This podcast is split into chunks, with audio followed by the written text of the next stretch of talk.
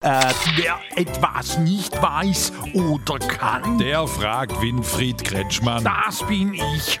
Was hast du wieder, Stromlix? Hier, Brent Spar aus Käfertal fragt, ob du auch Angst vor diesem schwarz-blauen Ölkäfer hast. Aber wieso? Na, weil die jetzt im Südwesten vermehrt auftreten. Nicht, dass so eine weitere Panikwelle losgetreten wird. Nein, Das wär's viel. Ich sag immer, nicht anfassen, einfach nur beobachten. Das reicht. Dann ist nicht gefährlich. nein, nur schlucken sollte man den Ölkäfer nicht. Wegen dem Gift. So ist. Das gilt übrigens auch für den Gaskäfer und sogar für den Wärmepumpenkäfer. Wärmepumpenkäfer. Ja, das ist der Ersatzkäfer für den Ölkäfer. Ist der auch saugiftig? Nein, sauteuer. Fragen Sie ruhig. Er antwortet ruhig.